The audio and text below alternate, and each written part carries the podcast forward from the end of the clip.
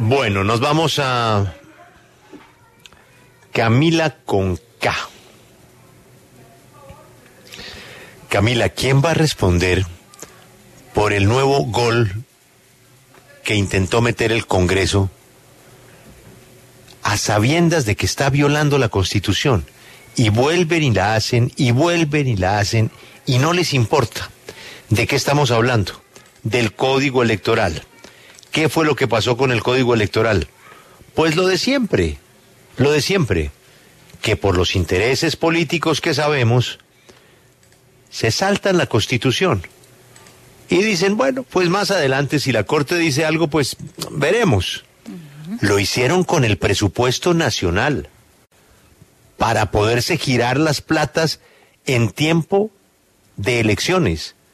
Se saltaron, le hicieron el atajo a la ley de garantías, con la anuencia del señor ministro de Hacienda, que es el responsable de ese gol. Y ahora, pues volvemos a encontrarnos con que la Corte Constitucional les vuelve a recordar, yo no sé qué delito será ese, que no sigan cometiendo, dice la Corte, graves errores. Para mí, eso es un delito. ¿Cuál es? No lo sé. Voy a buscar algún abogado que me indique qué delito es.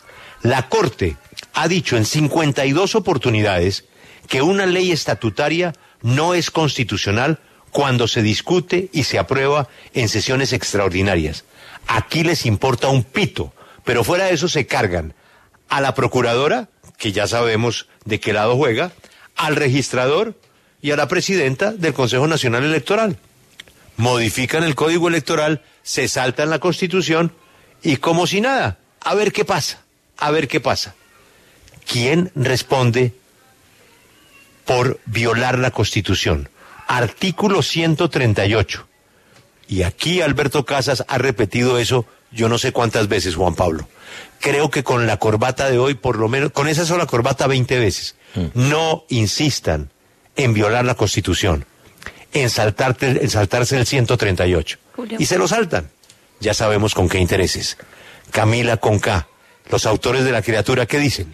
Pues Julio, nos gustaría hablar con el ministro del Interior, Daniel Palacios, que es el ministro de la Política y el que le hace seguimiento a los proyectos que cursan en el Congreso. Sin embargo, por el momento nos dijeron que no se va a pronunciar.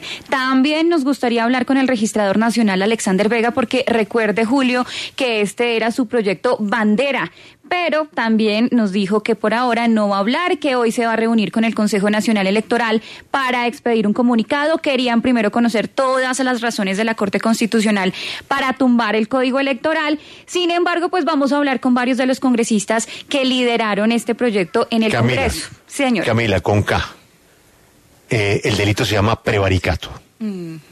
Prevaricato. Pero bueno, pero como lo cometen los congresistas, no, importa, porque ellos, ellos están a prueba de prevaricato.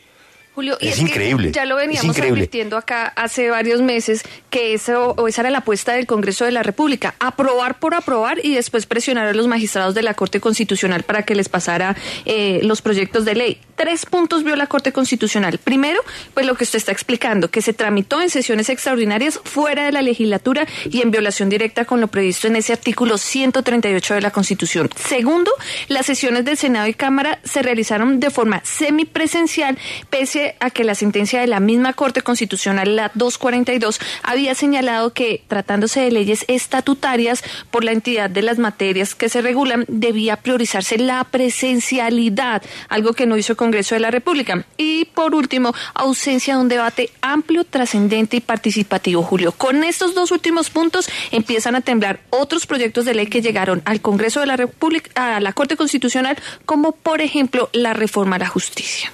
Y el de ley de garantías, ¿no? Sí, señor. Dos puntos importantes que podrían estar cayendo. Ley de garantías, ley de garantías.